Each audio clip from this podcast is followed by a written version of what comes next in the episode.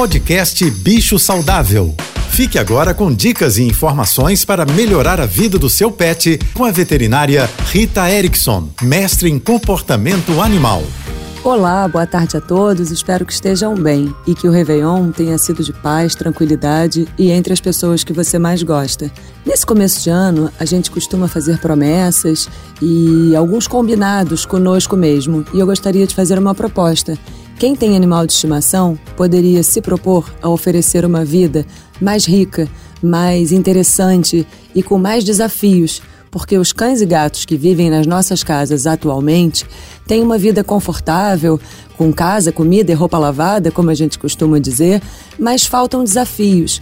Na natureza, eles tinham várias coisas para se preocupar, para se alimentar, para tomar conta da sua segurança.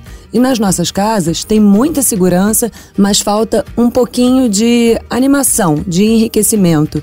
Existem alguns perfis no Instagram muito interessantes, com várias ideias. Se você quiser saber mais sobre esse assunto, me siga no Instagram, ritaerickson.veterinária. Um beijo, um ótimo 2023 para todos e até amanhã.